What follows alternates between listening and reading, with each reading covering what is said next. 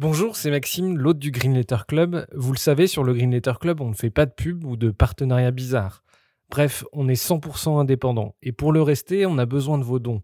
Alors n'hésitez pas à nous donner un petit coup de pouce sur Tipeee, vous trouverez le lien dans la description de l'épisode. Et pour se financer, on organise aussi des fresques du climat ou de la biodiversité et des conférences sur les questions climatiques. Si ça vous intéresse, n'hésitez pas à nous écrire. Un grand merci du fond du cœur et bonne écoute. Bienvenue dans le Green Letter Club, la chaîne qui décortique les grands sujets écologiques. Aujourd'hui, nous allons parler de l'exploitation aurifère en Guyane et donc du projet Montagne d'Or. Cyanure, pétrole, déforestation, voilà le cocktail nécessaire pour extraire l'or du sous-sol guyanais. D'où cette question, faut-il interdire l'exploitation aurifère en Guyane? C'est en tout cas l'avis de Marine Calmet, avocate et porte-parole du collectif Hors de question, une organisation qui lutte contre le projet Montagne d'Or. Bonjour Marine Calmet. Bonjour. Bienvenue dans le Green Letter Club. On a le plaisir de vous rencontrer pendant le Festival des pluies de juillet à Villedieu-les-Poils, un festival mêlant culture, musique et conférences autour des sujets écologiques. Euh, alors vous êtes avocate, vous avez notamment œuvré pour lutter contre l'installation du projet de la mine d'or en Guyane et vous êtes présidente de Wild Legal, un programme qui a pour but de former les citoyens au droit de l'environnement. Est-ce que vous pouvez nous raconter votre parcours? Comment vous en êtes venu à lutter contre euh, une mine d'or à ciel ouvert en Guyane? Ah ben, J'étais engagée dans les milieux écologistes depuis un petit moment, depuis que j'avais commencé euh, mon parcours en fait universitaire euh, en, en, droit. Et puis bah, je suis un peu rentrée dans, ce, dans cet écosystème amazonien euh, en m'engageant pour une association qui s'appelle Nature Rights, qui monte des projets euh, notamment de permaculture et de protection des identités amérindiennes en Guyane. Et puis on est tout un réseau en fait associatif. Et là, comme ça, par ce réseau associatif, j'ai entendu parler du projet Montagne d'Or et ça m'a tout de suite euh, écœuré, euh, scandalisé, tout ce qu'on veut. Et euh, donc j'ai mis, j'ai contacté le collectif hors de questions. Je leur ai proposé de mettre à disposition mes compétences en tant que juriste pour les aider. Et c'est comme ça que, que tout a commencé. Alors première question, euh, on a souvent entendu à la radio ou à la télé parler de la montagne d'or, mais sans vraiment connaître euh, les détails du projet. Est-ce que vous pouvez nous décrire euh, ce que c'était que ce projet montagne d'or qui avait un nom très poétique? Eh ben, Montagne d'Or, en fait, donc c'est un projet de mine à ciel ouvert au milieu de l'Amazonie. On est en gros à 120 km de Saint-Laurent-du-Maroni, donc à l'ouest de la Guyane.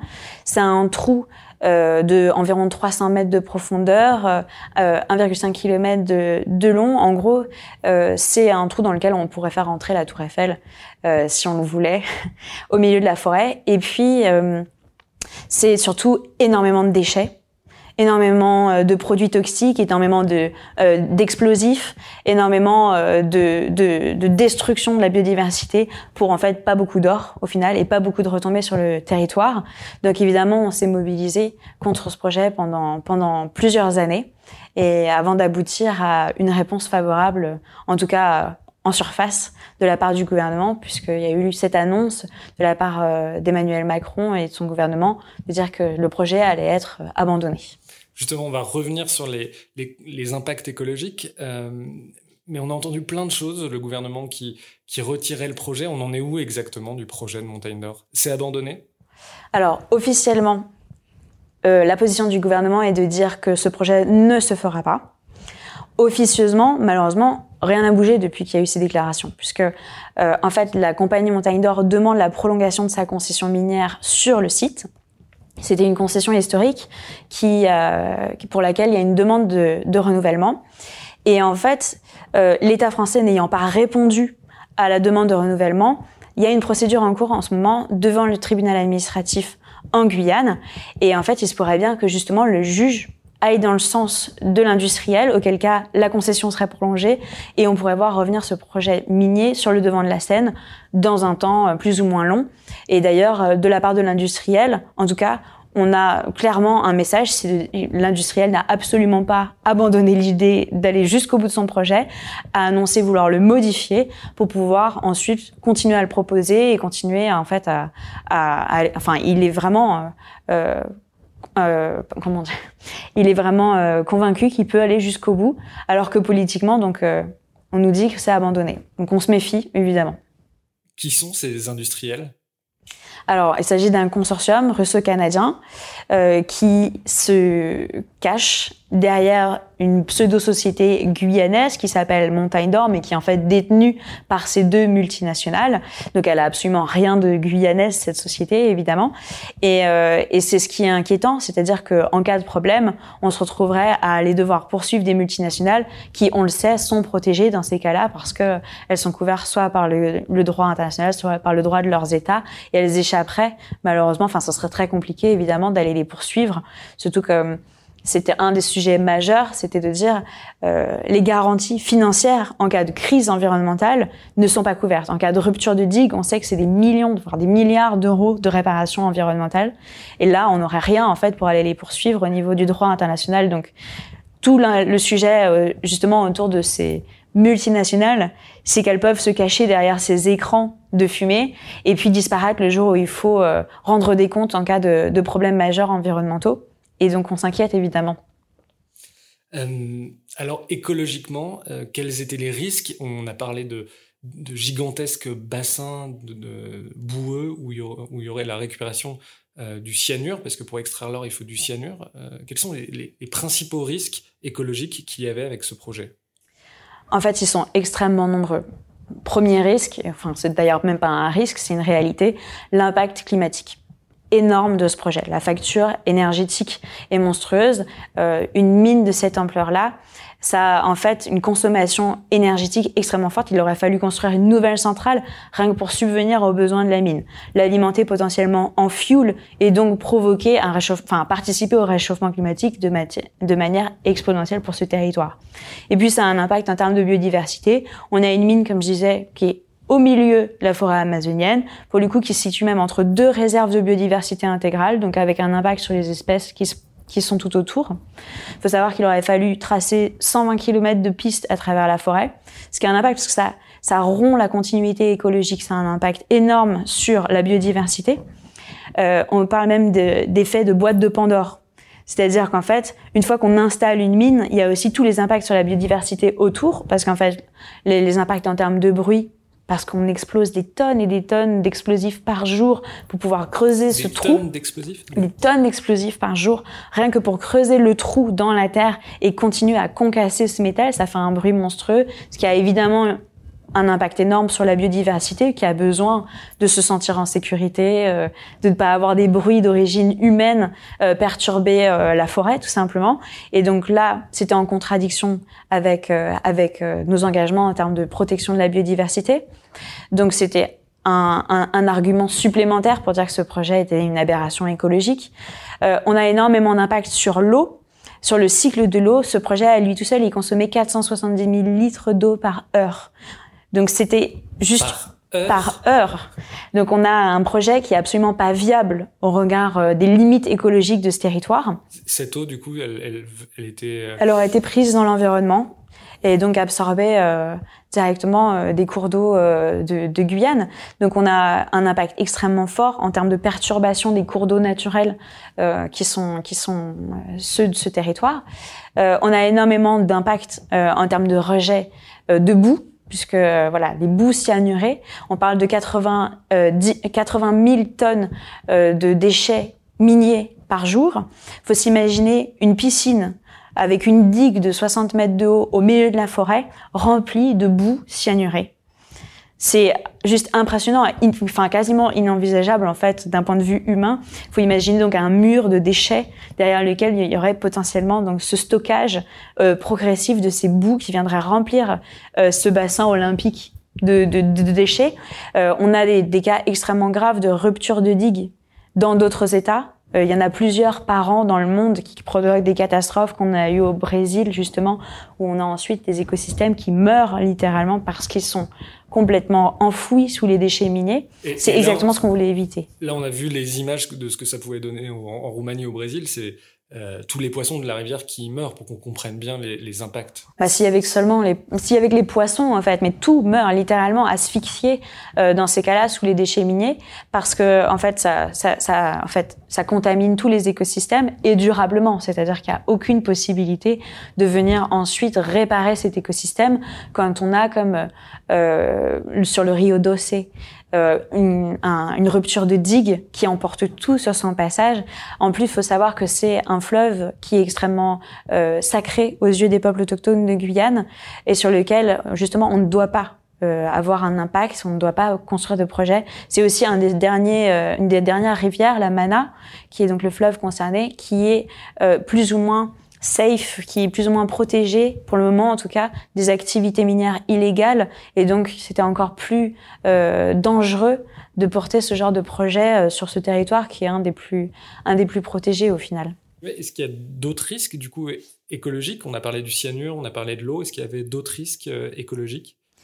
En fait, il faut aussi voir les effets cumulés euh, de ce projet, c'est-à-dire que malheureusement, quand il y a une mine légale qui s'installe, tout autour, on observe l'installation de mines illégales, parce que du coup, on sait que une fois que tu as ouvert la route pour aller sur une mine, bah, tout autour, il y a des projets miniers illégaux, puisque les miniers illégaux peuvent aussi profiter des, des infrastructures pour s'installer. Donc ça a un impact considérable en fait sur toutes les activités illégales qui concernent à la fois l'or illégal, mais aussi le trafic de drogue, la prostitution, le trafic d'êtres humains. Et donc ça a des impacts sociaux en fait énormes à la fois euh, pour le territoire, mais euh, mais aussi en termes de biodiversité, euh, en termes des, impacts sociaux qui sont considérables. Alors la montagne d'or, c'est l'arbre qui cache la forêt parce qu'il y, a plusieurs mines euh, d'or en Guyane. Euh, il y a notamment d'autres projets importants, quasiment de, la même taille que la montagne d'or. Est-ce que vous pouvez nous en parler? Bah, C'est effectivement le problème, c'est que montagne d'or, c'est un projet euh, parmi tous ceux qui sont en préparation. Malheureusement, le fait de dire que l'or et la mine est un atout pour la Guyane. C'est ce qui a créé un espèce d'appel d'air. Et donc, on a énormément de sociétés minières qui n'attendent que ça, de s'installer sur le territoire. Et le dernier en date, c'est donc le projet Espérance. Euh, C'était un peu choquant d'ailleurs parce qu'on était en plein confinement, euh, crise du Covid, euh, tout le monde est confiné chez soi. Eh bien, le, la commission des mines de Guyane s'est rassemblée euh, en visioconférence pour voter euh, la, la, le prolongement d'une concession minière donc attribuée à la compagnie Espérance pour qu'elle puisse poursuivre un projet de mine d'or à quelques kilomètres à peine du projet Montagne d'Or. Donc à mon voix, il y a un peu un double discours, c'est-à-dire euh, oui, euh, le projet Montagne d'Or euh, ne satisfait pas les, exigences environnementales, n'empêche que on profite de la crise du Covid pour prolonger d'autres concessions minières et ouvrir le champ des possibles à d'autres compagnies qui voudraient s'installer sur le territoire. Donc on est extrêmement inquiet parce que en fait, sous prétexte d'avoir abandonné une mine, on pourrait ensuite donner des permis pour d'autres projets qui voudraient s'installer.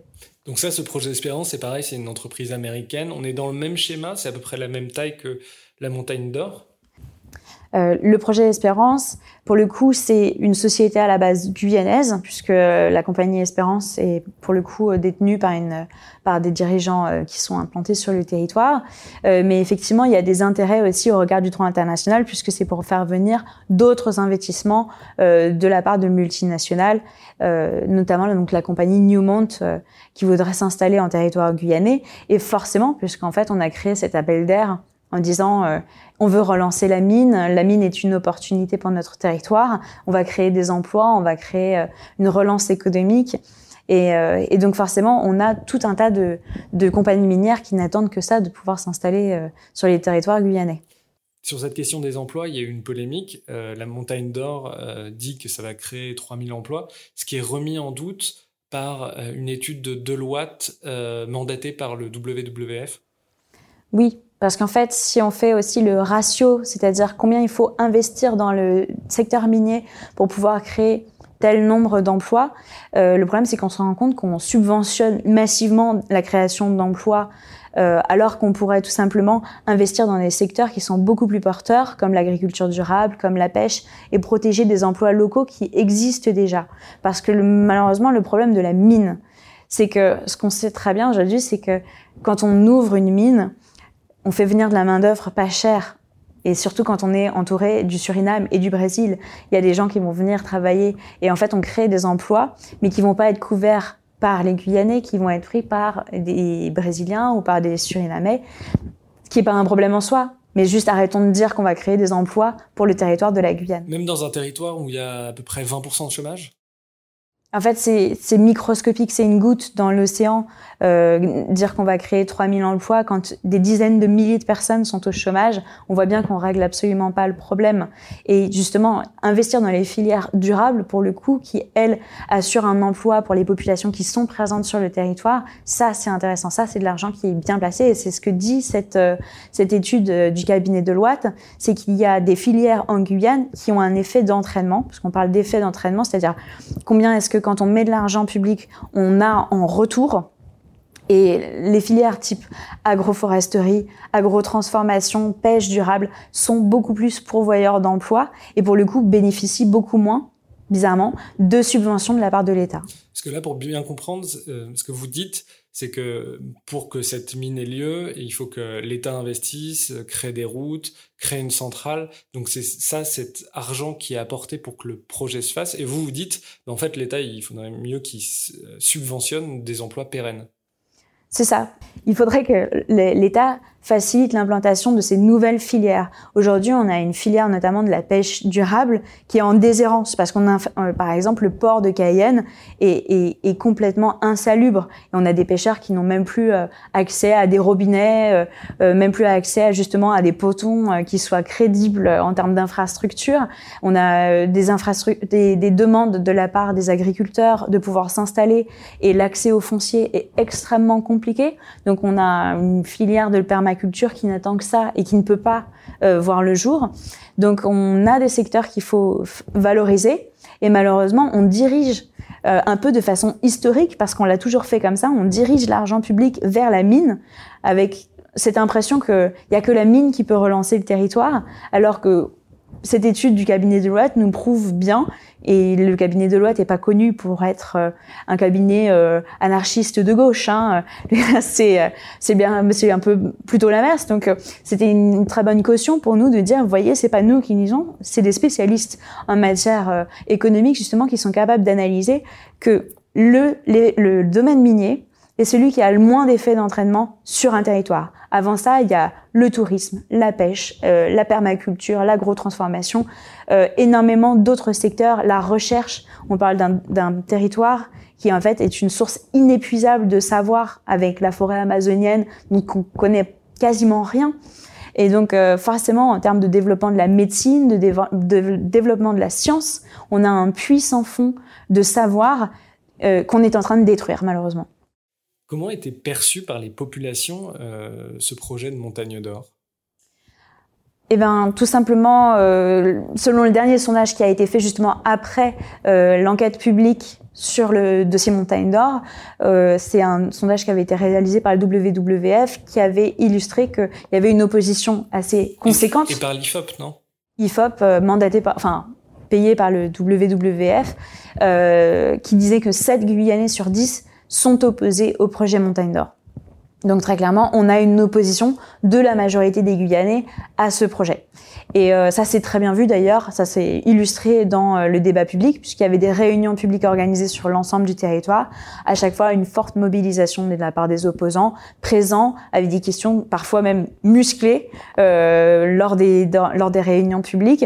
Donc ça s'est beaucoup ressenti sur le territoire. On a eu certains élus d'ailleurs aussi qui ont pris la parole, qui se sont opposés à ce projet, comme Gabriel Serville, le, député de Guyane.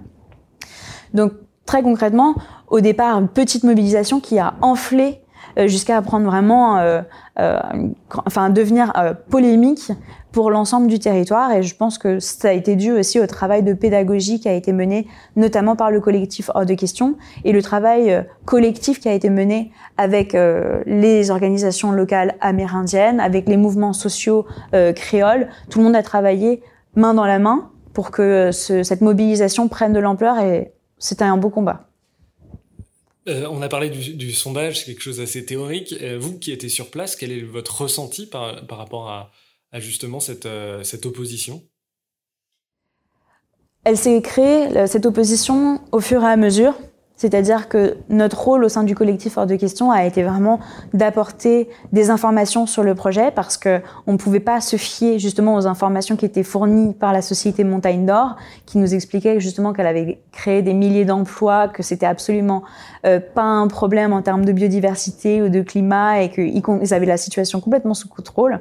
Donc on a analysé euh, évidemment le dossier, on s'est entouré d'experts, on a été notamment aidé par des ingénieurs euh, de l'association Euh, pour analyser les impacts en termes de métaux, euh, de métaux lourds qui sont présents dans le sol de Guyane et de pouvoir alerter les populations justement pour leur dire voilà les enjeux très concrets euh, de ce projet sur votre santé, sur l'environnement.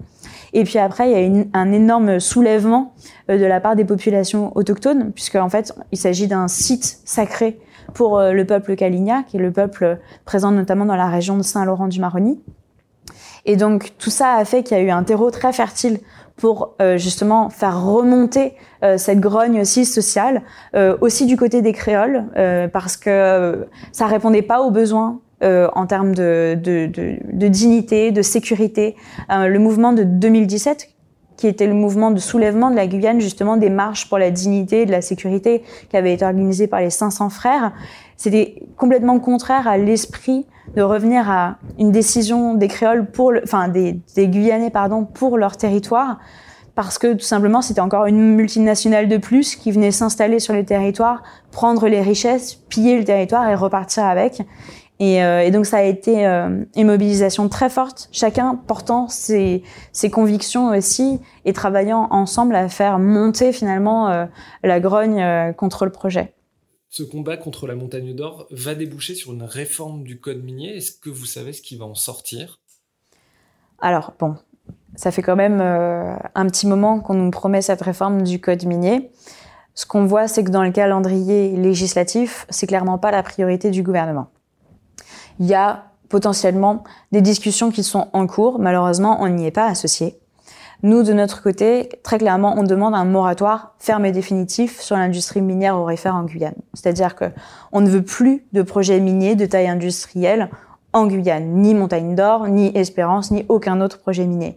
Donc notre mot d'ordre, ça sera d'obtenir, grâce euh, à la réforme du code minier, l'instauration d'un moratoire sur l'industrie minière aurifère. Donc c'est pour ça qu'on va se battre, notamment aussi pour l'interdiction du cyanure, puisque qui dit interdiction du cyanure dit de facto fin de l'industrie euh, minière en Guyane puisque c'est le seul procédé rentable aujourd'hui pour euh, traiter l'or euh, de façon à ce que ça soit équilibré d'un point de vue financier. Donc on a énormément de choses à, à, à demander dans cette réforme du code minier, mais malheureusement c'est pas encore du tout sur la table. Il y a énormément de choses qui vont passer en priorité pour ce gouvernement, je pense.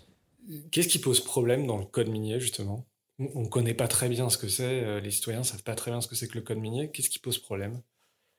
En fait, le code minier, il faut voir qu'il a été écrit à une époque où on voulait faciliter la mine. Donc en fait, il a été écrit pour les industriels de la mine. Et il autorise absolument tout. C'est-à-dire que le cadre euh, aujourd'hui euh, qui encadre les mines est tellement vague qu'on a des projets qui concrètement ont un impact terrible sur l'environnement, mais qu'on n'a pas les législations appropriées pour faire face. Et sur le terrain, en plus de ça, on n'a pas les équipes, on n'a pas les ressources humaines nécessaires pour contrôler véritablement ce qui se passe sur les concessions minières. Donc, les deux faisant, en fait, on a une situation qui a des impacts énormes sur le territoire de Guyane. En plus, aujourd'hui, on parle d'environ 4% du territoire qui est concerné par des concessions minières. Ça veut dire que potentiellement, 4% euh, du territoire est, est, sous danger finalement euh, d'être détruit par l'industrie minière aurifère. Et ça, c'est extrêmement grave, euh, surtout si on n'a pas de, on, si on renforce pas nos normes environnementales et si on n'agit pas aussi euh, sur le terrain pour contrôler ce qui se passe, parce que pendant longtemps on a laissé faire et les moyens humains euh, sont pas suffisants pour contrôler ce qui se passe sur les terrains. Cet or, il sert à quoi? Il y a très peu d'applications industrielles avec l'or. Alors en fait, l'or est majoritairement utilisé pour la bijouterie. Donc autant dire pas un besoin vital. Euh, c'est environ 60% de l'or qui part dans la bijouterie, le reste ensuite pour fabriquer de la monnaie, des lingots. En gros, ça repart dans les banques. Et qu'en fait, une très petite partie, environ 8-9%, qui part euh, dans la technologie et dans la dentisterie. Et donc là, qui vient couvrir en fait des besoins technologiques, donc pour vos téléphones portables, les télévisions, tout ce qui nécessite euh, euh, des composants à base d'or. Mais en fait, aujourd'hui, on a extrait tellement d'or, puisqu'on a environ extrait deux tiers des ressources mondiales en or sont déjà extraits du sol. On a suffisamment d'or en fait pour recycler cet or, puisqu'il est recyclable à l'infini. Et qu'aujourd'hui, la vraie question, c'est pourquoi on se met pas à recycler, par exemple, nos téléphones portables, qui sont beaucoup plus, qui ont une contenance beaucoup plus forte en or que n'en a le sol de Guyane, par exemple. Mais c'est très compliqué, de, c'est très cher de recycler euh, des, des, composants aussi euh, imbriqués que dans les téléphones. C'est, bah, faisable? En fait, déjà, il faut, ce qu'il faut mettre en place, c'est une, c'est une collecte c'est-à-dire qu'aujourd'hui, malheureusement, on ne sait pas où partent tous ces téléphones portables ou cette électronique. Et donc, forcément, si c'est envoyé à l'étranger, on n'a aucune chance de remettre la main dessus. On ne peut pas contrôler ce qui va se passer. Mais aujourd'hui, il y a euh, des filières de recyclage de l'or qui se mettent en place. Il y a même des bijoutiers aujourd'hui qui travaillent avec de l'or 100% recyclé parce que justement, on se rend compte des effets que ça a sur l'environnement et qu'on voit bien que c'est intolérable. Il n'y a pas de mine d'or durable, il n'y a pas de mine d'or éthique, ça n'existe pas. Et donc, la, la, la, prochaine étape, et de toute façon qui va venir immanquablement, parce que comme je disais, on a extrait deux tiers des ressources en or. C'est bientôt fini. C'est-à-dire que bientôt on n'aura plus d'or. Donc c'est pas comme si on avait le choix de se dire il faut recycler ou il faut pas recycler. Si on ne le fait pas, on va arriver à court d'or, tout simplement. Et, euh, et donc revoir notre modèle est absolument nécessaire. Et cette ruée vers l'or en Guyane, elle est, elle est liée à, à l'emballement du cours mondial de l'or, parce que euh, je crois qu'un kilo d'or, c'est 52 euh, 000 euros, quelque chose comme ça aujourd'hui. Bah forcément, si les cours de l'or euh, augmentent, ça c'est la pas du gain, c'est-à-dire de plus en plus de sociétés minières ont du coup la possibilité d'investir parce qu'elles pensent qu'elles vont avoir des retours sur investissement. Alors, on sera toujours tributaire quoi qu'il arrive. D'ailleurs, malheureusement, pas que pour les mines d'or légales parce qu'on n'a pas parlé des mines d'or illégales le cours d'or qui s'envole, ça veut aussi dire des personnes qui vont venir illégalement creuser le territoire de Guyane, puisque euh, c'est des gens qui sont souvent attirés pour des raisons économiques, parce que dans leur territoire, par exemple au Brésil, il y a une crise sociale qui nécessite que bah, forcément les personnes survivent, et l'or, bah, c'est une réponse à cette crise sociale et humanitaire. Pour qu'on se rende compte, euh, en fait, il faut extraire énormément, mais vraiment énormément de minerais pour avoir un gramme d'or. Est-ce qu'on a une idée des, chiffres là-dessus euh? Par exemple, le projet Montagne d'Or, c'est 1,6 g d'or par tonne de roche. C'est-à-dire qu'il nous faut creuser une tonne de roche pour trouver 1,6 g. Ce qui veut dire que tout le reste, c'est du déchet minier. Euh, par exemple, dans nos téléphones portables, il y a 200 grammes d'or par, par tonne de téléphone portable recyclé. Autant dire que vraiment, il vaut mieux recycler ses téléphones portables plutôt que d'aller chercher l'or dans le sol. Aujourd'hui, les plus gros filons sont quasiment épuisés. On le sait, il n'y a plus de pépites d'or au fond de nos rivières depuis pas mal de temps. Donc évidemment, ça va devenir de plus en plus compliqué, de plus en plus polluant d'aller chercher de l'or dans le sol. Alors on va un peu élargir la question. Euh, est-ce que ça veut dire qu'il faut arrêter toute, extraction de minerais? Parce que pour nos téléphones, vous l'avez dit, on a besoin de terres rares, euh, on a besoin de zinc, on a besoin de... Euh, même pour toutes les, technologies liées à la transition énergétique, on a besoin d'énormément de métaux. Vous, votre position, c'est quoi? Est-ce qu'il faut qu'on arrête l'extraction? Qu'est-ce qu'on fait? En fait, le problème de l'extractivisme, hein, donc le mot extractivisme, ça a trait à notre relation de prédation vis-à-vis du sous-sol, vis-à-vis aussi de la forêt, des océans, cette relation où finalement on tire à outrance euh, sur nos réserves naturelles pour en extraire ce dont on a besoin pour subvenir à nos besoins. Aujourd'hui, on est dans une société de consommation de masse et du tout jetable. C'est-à-dire que nos téléphones portables, par exemple, reprenons cet exemple, euh, on, on, se sépare de nos téléphones portables tous les deux ans pour en changer et puis on consomme, on consomme et Aujourd'hui, cette, question de l'extractivisme et d'ouvrir des mines, elle pose un, questionnement plus profond qui est celui de la consommation de nos ressources naturelles. Et à mon sens, si on veut résoudre le problème de cette crise écologique, il faut se poser la question de comment on consomme mettre un terme, par exemple, à l'obsolescence programmée, qui est un non-sens à la fois écologique, mais aussi économique. On, on, on produit des, des, du coup des téléphones portables qui ont une durée de vie de deux ans, tout ça pour alimenter un marché. Ce n'est absolument pas viable à l'échelle de notre planète, on le sait, on en est conscient aujourd'hui. Résoudre le problème de la mine passera aussi par résoudre ces problèmes de fond, de modèle économique, c'est-à-dire l'obsolescence programmée, le besoin de produire toujours plus, de consommer toujours plus. Et donc, il faut réinterroger en fait notre rapport aussi à notre consommation, mettre un terme à l'obsolescence programmée, fabriquer des, pièces qui soient interchangeables justement pour pouvoir recycler ce qui tombe en panne. Ça semble être du bon sens et pourtant aujourd'hui on le fait pas. Même si on consomme moins, même si on euh, interdit l'obsolescence programmée, euh, il en demeure pas moins qu'on a besoin de métaux pour la transition énergétique, pour construire des bus, euh, pour faire des panneaux solaires, des éoliennes. On a besoin de terres rares, même pour nos téléphones, nos, ordinateurs. Euh, ça veut dire quoi? Il faut continuer à extraire, mais seulement les métaux dont on a besoin? Qu'est-ce qu'on fait? Bah, C'est pour ça qu'on a besoin de revoir en fait notre modèle économique, social, environnemental. Et pour ça, on peut se doter justement de nouveaux outils et je pense particulièrement à l'outil des limites planétaires, qui est ce nouvel outil qu'on essaie de mettre en place en France. En fait, les limites planétaires, c'est ces neuf euh, seuils, ces neuf mécanismes qui fonctionnent ensemble, le climat, l'eau, la biodiversité, les sols. Euh, ces neuf mécanismes, ils ont été identifiés par des scientifiques et ils garantissent l'équilibre de nos territoires. Et une proposition qui est faite et qui est portée notamment par des économistes comme Kate Rathworth, euh, c'est de dire il faut trouver un équilibre entre ce plafond environnemental et le, le seuil euh, minimal pour garantir les droits humains. Entre ce plafond écologique et les droits humains, il y a une zone d'acceptabilité dans laquelle on peut trouver un modèle qui soit pérenne, puisque viable au regard de notre environnement et qui soit acceptable en termes social. Et en fait, c'est toute la difficulté, c'est qu'aujourd'hui, il va falloir trouver cet entre-deux qui nous permet de revenir à la fois dans les limites planétaires et de garantir à tous euh, le droit de se déplacer, le droit euh, de subvenir à ses besoins fondamentaux. Et c'est vraiment tout l'enjeu, je pense, de ce siècle. Alors là, on touche à un, sujet qui a plein d'aspects, un aspect philosophique, un, aspect juridique. Euh, les droits de la nature, ça, peut se matérialiser comment? Quels sont les grands principes qui gouvernent les, droits de la nature? Est-ce qu'il faut un droit aux forêts, aux rivières? Quels sont les grands principes qui gouvernent l'émergence de ces nouveaux droits de la nature? En fait, la conception des droits de la nature, c'est justement dire si nous nous arrogeons des droits à nous en tant qu'individus, il faut aussi considérer que la nature a une place dans la société et donc des intérêts propres, des droits propres, et donc considérer que, euh, au même titre que nous protégeons les droits humains, il faut protéger les intérêts de la nature.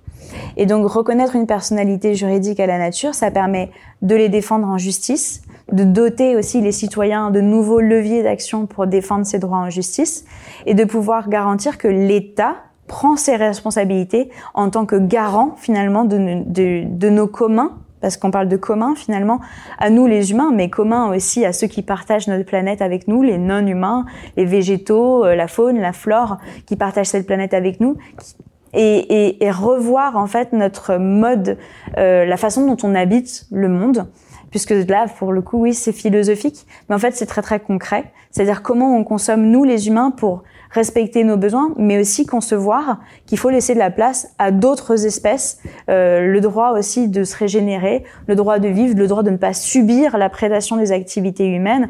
Aujourd'hui, on voit bien qu'il y a un déséquilibre qui se crée. Euh, on a des impacts, un impact climatique qui fait qu'on a un bouleversement de la biodiversité, un effondrement. On parle d'effondrement de la biodiversité.